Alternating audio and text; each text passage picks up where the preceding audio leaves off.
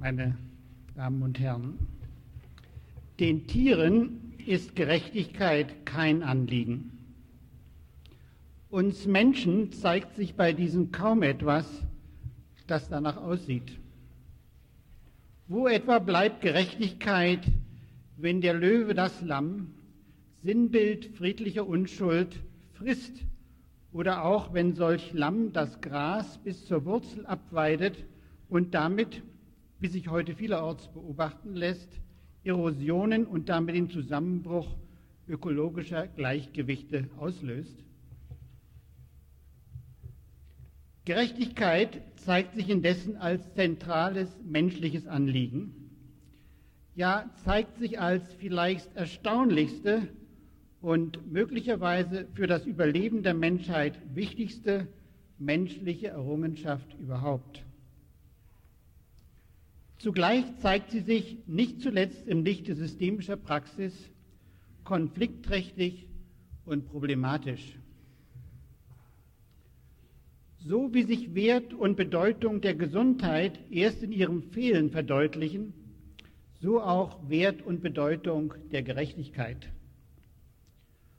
Wo sie fehlt, genauer als fehlend wahrgenommen wird, vermag das Erlebnis der Ungerechtigkeit, sei dies im Makrokosmos der Beziehungen der Völker und Nationen zueinander,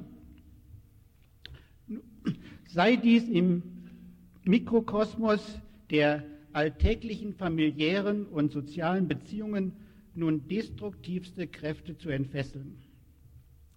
Daher vermochte ein Gregory Bateson, unser Guru, den Friedensvertrag von Versailles als das neben der Entdeckung der Kybernetik wichtigste Ereignis unseres Jahrhunderts anzusehen.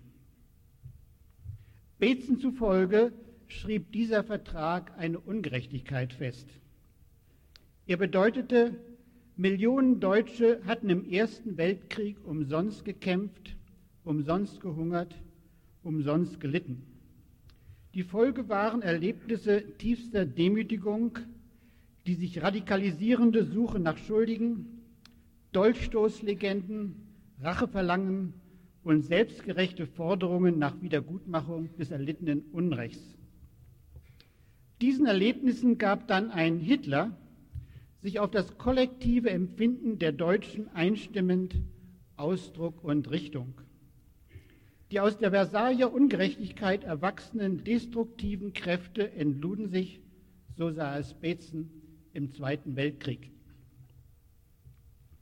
Auch der erst vor kurzem beendete Golfkrieg lässt sich auf Wahrnehmungen von Ungerechtigkeit zurückführen, die bei den kriegführenden Parteien unterschiedliche Formen annahmen.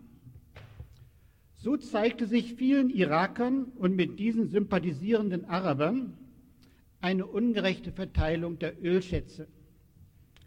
Warum sollten einige davon so viel und viele andere so wenig profitieren? Es zeigte sich ihnen das Unrecht einer willkürlichen Grenzziehung durch die ehemaligen Kolonialmächte und das Unrecht der Unterdrückung der Palästinenser durch die Juden.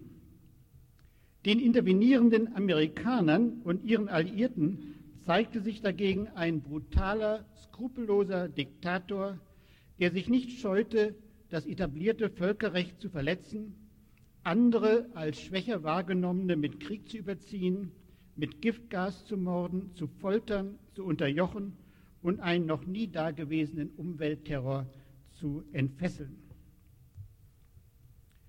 Nicht zuletzt Shakespeare entwarf immer wieder Szenarien, worin die derart verletzte Gerechtigkeit einen chaotischen Strudel in Gang setzt, dem letztlich jedes Bemühen um Gerechtigkeit zum Opfer fallen muss.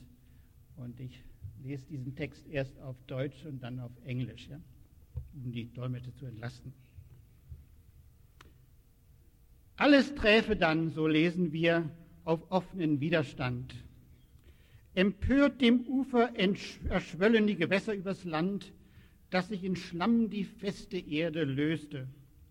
Macht würde der Tyrann der blöden Schwäche, der rohe Sohn schlüg seinen Vater tot. Kraft hieße Recht, nein, Recht und Unrecht, deren endlosen Streit Gerechtigkeit vermittelt, verlören wie Gerechtigkeit den Namen. Dann löst sich alles auf nur in Gewalt.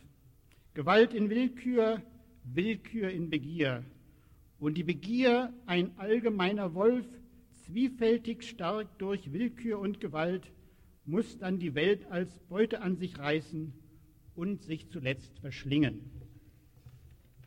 Jetzt kommt es auf Englisch. Each thing meets in mere repugnancy. The bounded waters should lift their bosoms higher than the shores and make a sop of all this solid globe. Strength should be lord of imbecility, and the rude son should strike his father dead. Force should be right, or rather right and wrong, between whose endless jar justice resides, should lose their names, and so should justice too. Then everything includes itself in power, power into will, will into appetite, and appetite in universal wolf, so doubly seconded with will and power, must make perforce in universal prey and last eat up himself. Mit ähnlichen Worten ließen sich indessen auch Szenarien beschreiben, die uns nicht, in nicht wenigen, offen oder verdeckt, zerstrittenen Familien und Paarsystemen begegnen. Hier zeigt sich dann das, was ich anderenorts als einen malignen Clinch bezeichnet habe, ein mit Bitterkeit und Verbissenheit geführter, eskalierender Machtkampf, der auf die psychische und oder physische Vernichtung des Gegners abzuzielen scheint und letztlich doch alle Beteiligten zu verschlingen droht. Auch solch Machtkampf zeigt sich bei näherer Betrachtung durch Wahrnehmungen von Ungerechtigkeit genährt. Eine Frau etwa erlebte sich von ihrem Partner gerade dann verlassen und betrogen, als sie krank oder schwanger war. Oder sie erlebte, dass er auf einer Abtreibung bestand, als sie sich ein Baby, das Wichtigste in ihrem Leben, wünschte. Oder ein Kind hatte sich für einen kranken Elternteil aufgeopfert, fühlte sich ungerecht behandelt, weil dieser Elternteil ein anderes Geschwister bevorzug. Bereits Kain, so dürfen wir uns erinnern, beantwortete die von ihm als ungerecht wahrgenommene Bevorzugung seines Bruders Abel durch Gott Vater mit familieninternem Totschlag. Wird dagegen eine familiale, soziale oder politische Ordnung als gerecht wahrgenommen, entschärfen sich Konflikte. Mehr noch, es kommen Regeln zur Wirkung, die Rechtsfrieden und Rechtssicherheit gewährleisten. Anstatt destruktiv auszuufern, können nun die Konflikte der Bedürfnisse und Interessen der Menschen und Gruppen zu einem friedlichen Wettstreit, Wettstreit und Austausch beitragen, ja eine kulturelle wie soziale Evolution vorantreiben. Dementsprechend konnte ein Adam Smith sagen, ich zitiere, der wirksamste Plan für den Fortschritt eines Volkes besteht darin, es jedermann, solange er nur die Regeln der Gerechtigkeit befolgt, freizustellen, seine eigenen Interessen auf seine Weise durchzusetzen und sowohl seinen Fleiß wie sein Kapital in den freiesten Wettbewerb mit dem seiner Bürger treten zu lassen. Ende dieses Zitates. Wie aber etablieren sich Regeln der Gerechtigkeit? Regeln, die verhindern, dass der Mensch seine Mitmenschen zum Wolf wird, es vielmehr ermöglichen, dass er seine Potenziale im freien Wettbewerb entfaltet. Was bringt Einzelne und Gruppen dazu, sich diesen Regeln, wenn möglich aus freien Stücken, zu unterwerfen? Um einer Antwort näher zu kommen, lässt sich bei der Herkunft der Worte gerecht und Gerechtigkeit beginnen. Sie leiten sich von dem althochdeutschen Giret und dem mittelhochdeutschen Geret her, die gerade, rechts im Gegensatz zu links, richtig, passend, tauglich bedeuten. In diesen Bedeutungen bringt sich wiederum das lateinische rectus, also auch äh, gerade zum Ausdruck, also auch Rektor zum Beispiel, wie auch das lateinische regere, auf Deutsch regieren, das sich dementsprechend als ein gerade richten deuten lässt. Wir dürfen sagen, als recht und richtig zeigte sich, was sich zum einen als geradlinig darbot, zum anderen einen sozusagen geraden, direkt wahrnehmbaren Bezug zwischen richtigen und falschen, rechten und unrechten herstellte und erkennen ließ. Das als geradlinig und richtig wahrnehmbare und wahrgenommene zeigte sich wiederum in dem begründet, was maßgeblich in anderen unbefragt als gerade, richtig und damit auch wahr und was durch Religion und Tradition abgesichert schien. Was recht und gerecht war, erschien darüber hinaus natürlich, gründete sich auf Naturrecht, war Gott gewollt. Und darauf berufen sich bekanntlich noch heute Vertreter verschiedenster Religionen, wenn sie etwa Keuschheit vor der Ehe als natürlich, recht und richtig und Homosexualität und was auch immer sonst als unnatürlich, unrecht und abartig darstellen. Bis in die Neuzeit hinein operierten so in der westlichen Welt, was die Bestimmung und Festschreibung des Rechten und Geraden anbelangt, Kirchen und staatliche Institutionen als mächtige, sich häufig synergistisch ergänzende Sozialisierungsmaschinerien. Sie bewirkten und bewirken, dass von Generation zu Generation das sogenannte moralische und damit auch die Regeln der Gerechtigkeit sich wie von selbst, das, sein, das heißt ohne eines Hinterfragens zu bedürfen, verstanden und verstehen. Sie wissen, auch Freud lebte den Philosophen Fischer zu zitieren, das Moralische versteht sich von selbst. Solch Hinterfragen erübrigt sich des Weiteren, verbindet sich mit der Vorstellung eines natürlichen oder Naturrechtes auch die einer gerechten Ordnung der Welt. Und in der Tat geht es seit Jahrtausenden Religionsstiftern und Philosophen darum, gerade diese Vorstellung zu vermitteln und zu begründen. Zu solchen Philosophen gehört in neuerer Zeit auch ein Martin Buber. Seine Vorstellung einer gerechten menschlichen Ordnung, einer Just Order of the Human World, hat nicht zuletzt Familientherapeuten, hier wäre an erster Stelle Ivan Bostomeninosch zu nennen, der sich hier auch vielleicht im Raum aufhält, ich habe ihn noch nicht gesehen, in ihrem Denken, ihrer therapeutischen Praxis und wohl auch politischem Handeln beeinflusst. Allerdings, schon seit Menschengedenken regen sich auch Zweifel an solch einer gerechten Weltordnung. Schon in biblischen Zeiten ging die Sonne gleichermaßen über Gerechten und Ungerechten auf. Und schon damals häuften sich Klagen, dass die Gerechten leiden müssen, während die Ungerechten unangefochten ihren Gelüsten nachgehen. Und wo etwa zeigt sich heute eine gerechte Weltordnung, wenn unschuldige Kinder an AIDS oder anderen Gebrechen und Defekten dahinsiechen, sei es, weil ihre Eltern sich nicht darum scherten, was sie diesen Kindern antaten, sei dies, weil ein unergründliches Schicksal ins Spiel kam, oder wo blieb sie, als noch vor wenigen Jahrzehnten Millionen von Juden gemordet wurden, aber viele ihrer Mörder sich in Amerika oder auch Europa ein gutes Leben machen konnten? Religionsstifter wie Philosophen hatten es daher nicht leicht, Zweifel an einer gerechten Ordnung der Welt auszuräumen. Sie versuchten es dennoch. Als Folge solcher Versuche stellt sich gläubigen Christen Gott als ein über menschliche Belange erhabener Gerechtigkeitsausgleicher gleichsam als Verwalter einer Metagerechtigkeit dar. Diesem, die, die in diesem Leben ungerecht behandelten, dürfen sich im anderen, ewigen und daher ungleich wichtigeren Leben den Gerechtigkeitsausgleich erhoffen.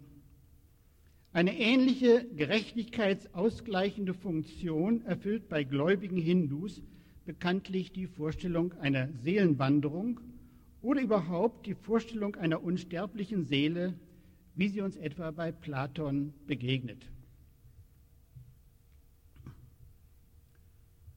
Aber Platon überlegte sich darüber hinaus, und das erscheint in unserem Kontext wichtig, wie schon in dieser Welt eine staatliche und gesellschaftliche Ordnung aussehen sollte, die ihren Bürgern höchstmögliche Gerechtigkeit beschert. Das Ergebnis seiner Überlegungen war der Entwurf eines Staates, worin sich die Regeln der Gerechtigkeit allen Betroffenen sowohl deutlich vermittelten als auch dauerhaft einprägten. Nach Platon konnte dies nur ein straff hierarchisch gegliederter, von der Spitze möglichst von weisen Philosophenkönigen gesteuerter, auf dauernden Bestand angelegter und daher die bestehenden Gesetze, Götter und Traditionen behütender und verklärender Staat sein.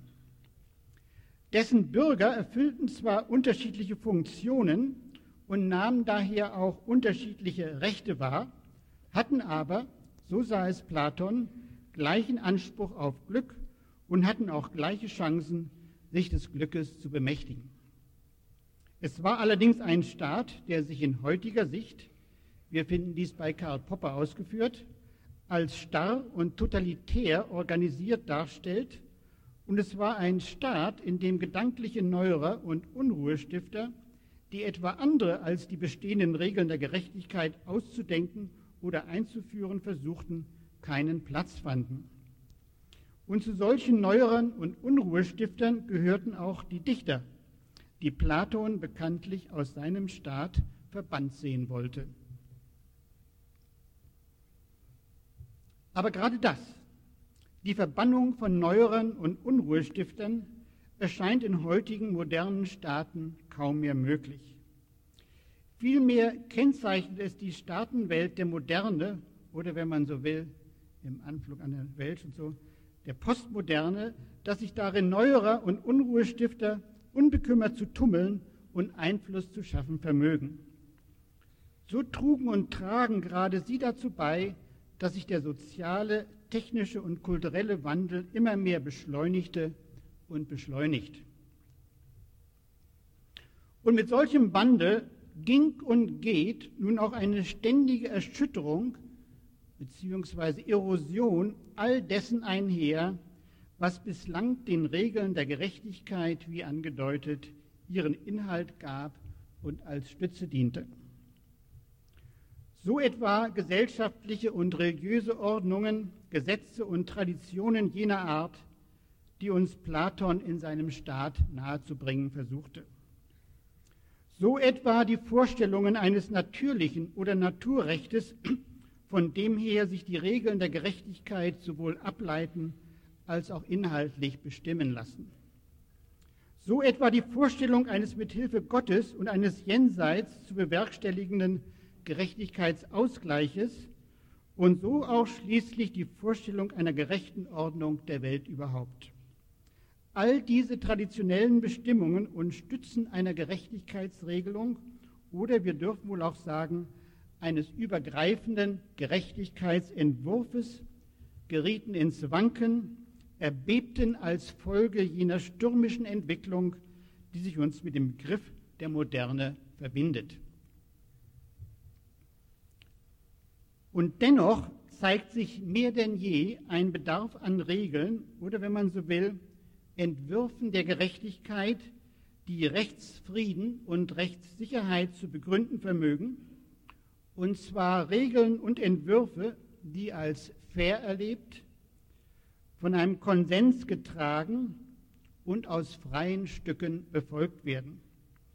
Noch nie, so lässt sich sagen, erschienen solche Regeln nötiger und auch nie schwieriger erhältlich als heute. Dabei geht es einmal um Regeln, die im Mikrokosmos unserer jeweiligen familiären und sozialen Beziehungen angesiedelt sind, also auch hier eine Art von Rechtsfrieden und Rechtssicherheit gewährleisten. ob schon und weil heutige Beziehungen sich zunehmend pluralistisch auffächern, sich immer komplexer gestaltend, zunehmend vom sozialen und kulturellen Wandel betroffen und daher selbst im Wandel begriffen sind. Zum anderen geht es um Regeln, die im gesellschaftlichen und politischen Makrokosmos zur Wirkung kommen. Diese Regeln zeigen sich heute mehr und mehr von der Forderung nach einer gleichsam universalen oder auch planetarischen Gerechtigkeit bestimmt. Solche Forderung sensibilisiert uns etwa für die ungerechte Behandlung der Frauen, noch viel, der Frauen noch vielerorts ausgesetzt sind. Zum Beispiel erweisen UNO-Statistiken, dass weltweit Frauen nur ein Zehntel des Einkommens von Männern verdienen und dass sie nur ein Hundertstel des den Männern gehörenden Eigentums besitzen. Und solche Forderungen sensibilisiert uns weiter dafür, dass weltweit immer noch, ja in absoluten Zahlen mehr als je zuvor, Kinder Angehörige von Minoritäten und Angehörige der Entwicklungsländer massive soziale Ungerechtigkeit zu erleiden haben. Eine Ungerechtigkeit, die, wird sie nicht beseitigt, in unserer immer dichter bevölkerten, kommunikativ und ökonomisch immer enger vernetzten und von ökologischen Katastrophen mehr denn je bedrohten Welt früher oder später zerstörerische Kräfte entfesseln dürfte, die letztlich alle ihre Bewohner das heißt auch uns und unsere Kinder in ihren Strudel ziehen könnten. Dazu muss ich denken an eine Meldung, die ich heute Morgen in den Nachrichten hörte, dass nämlich Dick Cheney, der amerikanische Verteidigungsminister, einen neuen Rüstungsetat beantragt, weil davon ausgegangen wird, dass in zehn Jahren 15 Entwicklungsländer weitreichende ballistische äh, Raketen haben werden von denen etwa die Hälfte mit atomaren Sprengköpfen bestückt sind. Beide Bereiche, der Mikrobereich umgrenzter familiärer und sozialer Beziehungen und der Makrobereich grenzenübergreifender Vernetzungen, beeinflussen sich wechselseitig und hier wie dort zeigen sich nun, geht es um die Entwicklung und Aneignung fälliger Regeln und Entwürfe der Gerechtigkeit Spannungen, Konflikte und Paradoxa. Auf diese möchte ich im Folgenden kurz eingehen und dabei auf Erfahrungen unseres Heidelberger Teams zurückgreifen. Solche Erfahrungen betrafen in erster Linie den erstgenannten Mikrobereich der engeren familiären und sozialen Beziehungen. Sie dürften aber auch, so meine ich, für den zweitgenannten Makrobereich relevant sein. Die Arbeiten unseres Teams galten vor allem Familien, in denen sich ein oder mehrere Mitglieder als schwer psychosomatisch oder psychotisch gestört gezeigt hatten. Zumeist handelte es sich um sogenannte gebundene Familien, worin sich die fällige Verselbstständigung der Kinder erschwert oder gar blockiert darstellte. Ich sprach hier auch von einer Blockade der nötigen familienweiten Koevolution und Koindividuation. Solche Blockade lässt sich als Folge und Ausdruck von Kreisprozessen verstehen, die sich miteinander verschränken und auf verschiedenen Ebenen zur Wirkung kommen. Es zeigt sich etwa ein elterliches Verhalten, das sich als unangemessene Verwöhnung der Kinder beschreiben ließe. Es zeigt sich ein kindliches Verhalten, das man als verwöhnungseinklagend beschreiben könnte. Es zeigt sich oft bei allen Mitgliedern die Erwartung, nur das Leben innerhalb der Familie sei sinnvoll, warm und geborgen, aber außerhalb derselben sinnleer, kalt und ungeborgen. Und es zeigen sich Muster von Interaktionen, die bedingen, dass selbst noch erwachsene Kinder gleichsam im Familienghetto gefangen bleiben. Vor allem bei diesen Familien zeigte sich nun aber auch eine auffällige Sensibilisierung für zwischenmenschliche Gerechtigkeit und es zeigten sich stark zur Wirkung kommende Regeln der Gerechtigkeit. Aber gerade deren Art und Stärke, Stärke zeigte sich nun dem Beobachter als problematisch. Anstatt Gerechtigkeit zu verbürgen und damit familienweit eine fällige Koindividuation und Koevolution zu fördern, schienen sie diese Evolution zu blockieren, ja Erlebnisse von Ungerechtigkeit mit all deren angedeuteter potenzieller Destruktivität Vorschub zu leisten. Diese Problematik konnte sich, so zeigte sich uns, in Bindungsfamilien unterschiedlich darstellen. Wie dies im Einzelnen geschah, hing wesentlich davon ab, ob und wie weit sich deren Mitglieder eher in einer sogenannten harten oder einer weichen Beziehungsrealität beheimatet hatten. Von einer harten Realität lässt sich sprechen, wenn sich für die Familienmitglieder nicht nur die Welt der konkreten Dinge, sondern auch die der menschlichen Bedeutungsgebungen, Motivationen und Interaktionen nach harten Gesetzen regelt. So wie die sogenannten Naturgesetze scheinen nunmehr auch diese Gesetze für alle Zeiten so und nicht anders vorgegeben. Sie lassen sich, so meinen die Betroffenen, eindeutig beschreiben und existieren unabhängig von den Interessen und Sichten eines Beobachters. Existieren unabhängig von den ganzen kontextuellen Bedingungen, die wir heute schon kennengelernt haben. Und entsprechend hart erscheinen hier die Regeln der Gerechtigkeit.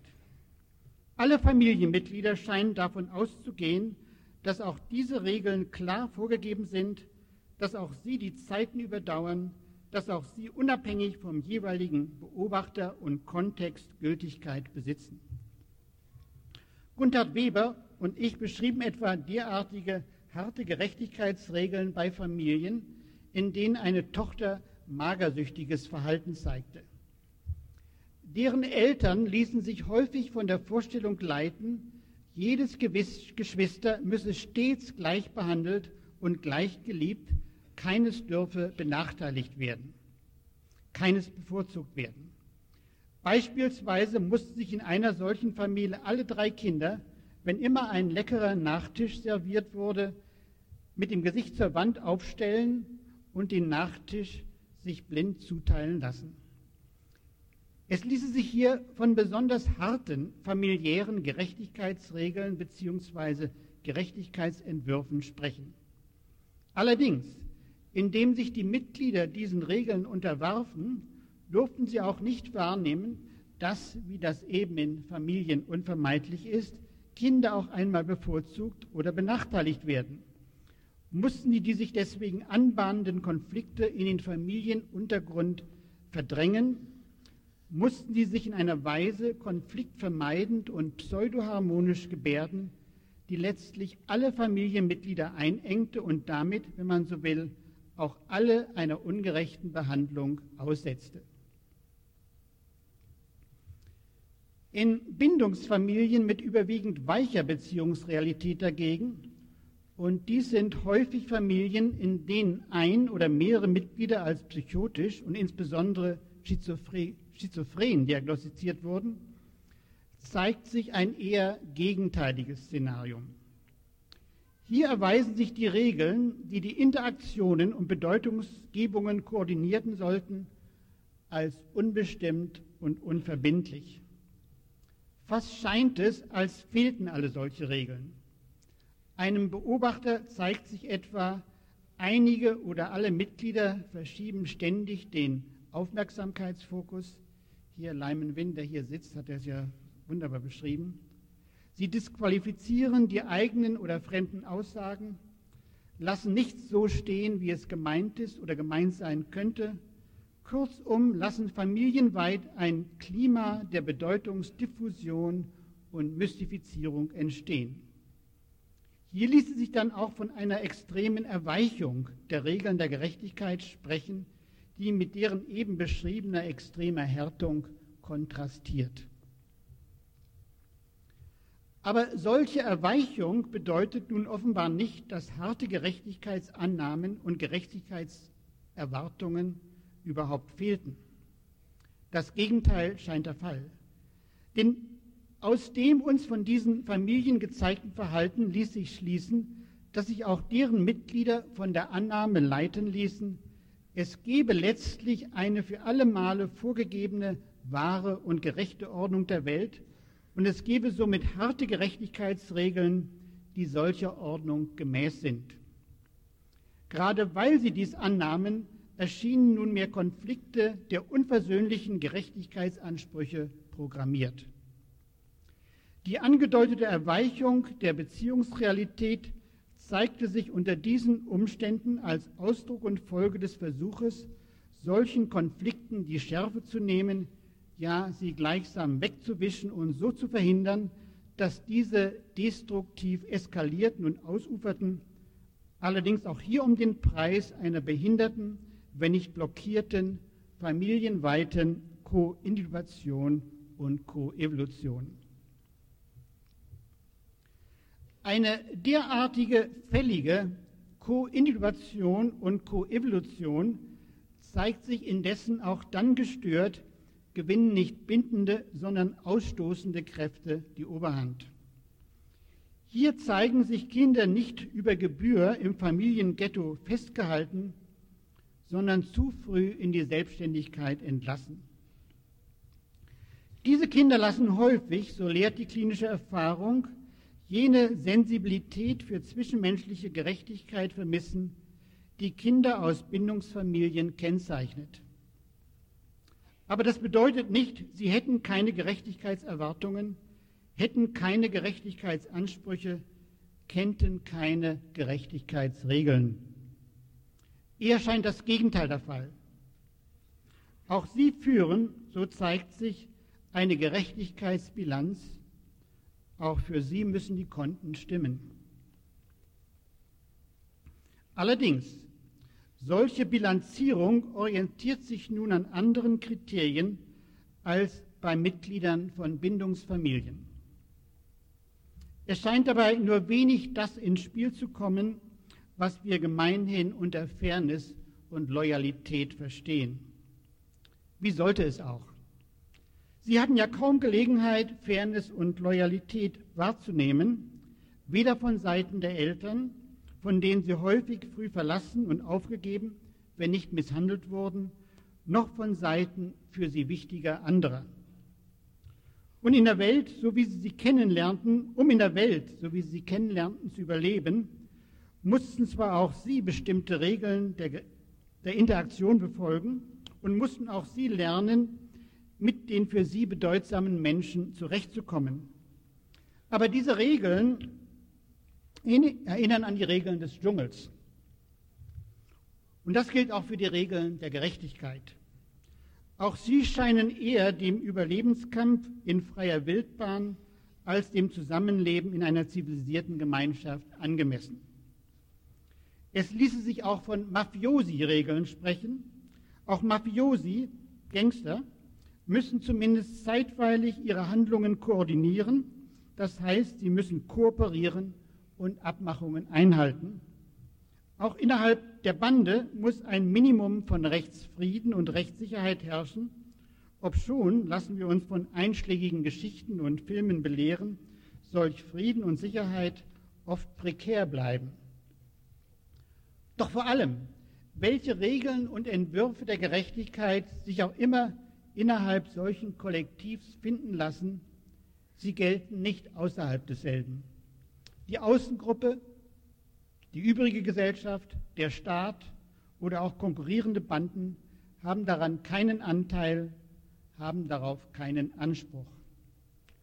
Von der Forderung nach einer kollektivübergreifenden und schon gar planetarischen Gerechtigkeit, wie ich sie anzudeuten versuchte, bleiben die Mitglieder unberührt.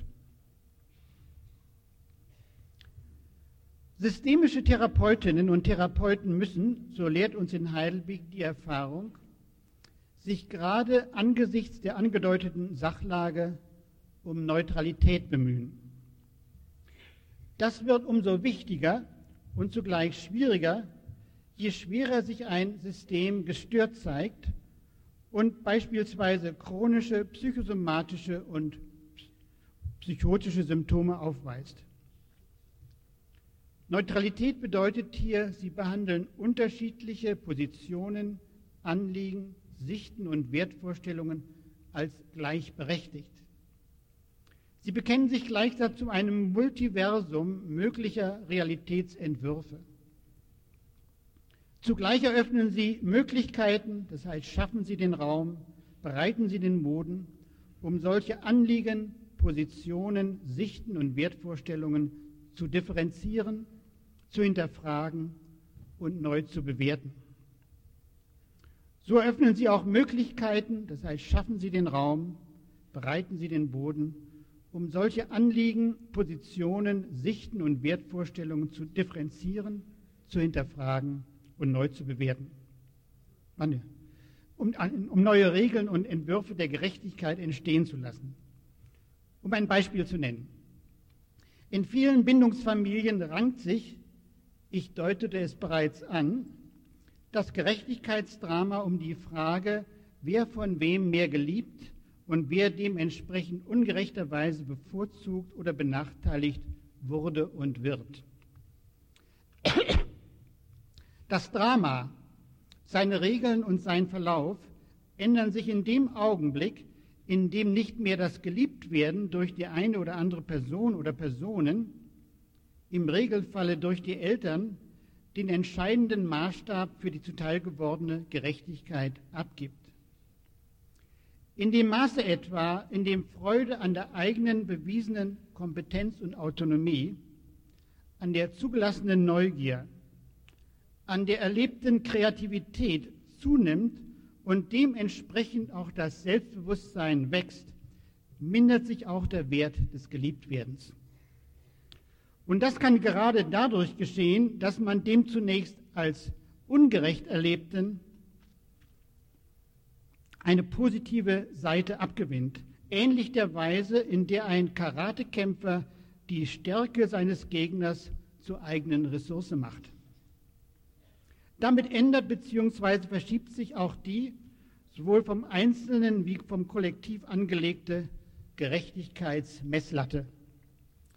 Der Raum der Freiheit, der Möglichkeiten der Entwicklung und Selbstverwirklichung erweitert sich die System- bzw. familienweite Koevolution und Koinnovation erhält eine neue Chance und damit können sich mit neuen Regeln der Gerechtigkeit auch neue Formen des zwischenmenschlichen Rechtsfriedens und der zwischenmenschlichen Rechtssicherheit ausbilden. Ein derart in das Gerechtigkeitsdrama eingreifender systemischer Therapeut oder eine systemische Therapeutin könnte an einen Pfarrer denken lassen, der, sich auf Erden als Amtswalter Gottes verstehend, seiner gläubigen Gemeinde einen Gerechtigkeitsausgleich verheißt. Aber gerade hier zeigt sich ein zentraler Unterschied. Man könnte sagen, die Möglichkeiten eines systemischen Therapeuten oder einer Therapeutin, Gerechtigkeit oder vielleicht genauer die Bedingungen der Gerechtigkeit zu schaffen, sind zugleich geringer und größer als die eines solchen Pfarrers. Sie sind geringer, weil er oder sie nicht mehr von der Vorstellung einer wahren und gerechten Weltordnung ausgehen kann, weil er oder sie nicht mit Blick auf ein Jenseits eine Kontenbereinigung zu versprechen vermag. Aber sie sind möglicherweise größer, weil er oder sie die Bildung neuer Gerechtigkeitsentwürfe und Regeln anstoßen könnte, von denen sich erwarten lässt, dass sie, wenn schon nicht eine größere objektive Gerechtigkeit, was immer das ist, eine schärfere Wahrnehmung solcher Gerechtigkeit befördern. Allerdings, auch systemischen Therapeutinnen und Therapeuten sind Grenzen gesetzt. Sie können und wollen Tragik nicht aus der Welt schaffen. Ja, sie bringen diese den Betroffenen möglicherweise noch deutlicher als zuvor in den Blick. Sie können zwar als politisch engagierte Bürgerinnen und Bürger und vielleicht auch als Therapeuten und Therapeutinnen ihren Teil dazu beitragen, dass sich die gesellschaftlich vorgegebenen Ungerechtigkeiten verringern, aber sie können dem Einzelnen nicht die schwierige Aufgabe abnehmen, sich in einem Multiversum unterschiedlicher Sichten, Erwartungen und Ansprüche auf jeweils verbindliche und von den Betroffenen als fair empfundene Regeln der Gerechtigkeit zu einigen. Aber wenn sie dazu verhelfen, dass sich dazu neue Optionen und dritte Wege eröffnen, dass sich dem Gerechtigkeitsverlangen neue Sichten erschließen und neue Kontexte auftun, wäre das schon eine Menge. Vielen Dank.